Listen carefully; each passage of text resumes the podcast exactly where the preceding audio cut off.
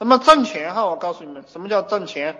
挣钱就是老百姓有钱就把老百姓的钱弄到自己手里，当官的有钱就把当官的手上的钱弄到自己手里。我不知道你们能不能听懂我这个机锋哈？当官的人我为什么这样讲？投资人的钱多就把投资人弄到的钱弄到自己手里，股票啊，炒股的人钱多就把炒股的人的钱弄到自己的手里。谁钱多就多弄一点钱到自己手里。有些人是不是靠经营企业赚钱的？有些人就是靠把别人的钱弄到自己手里赚钱的。那么正道其实还是经营企业赚钱。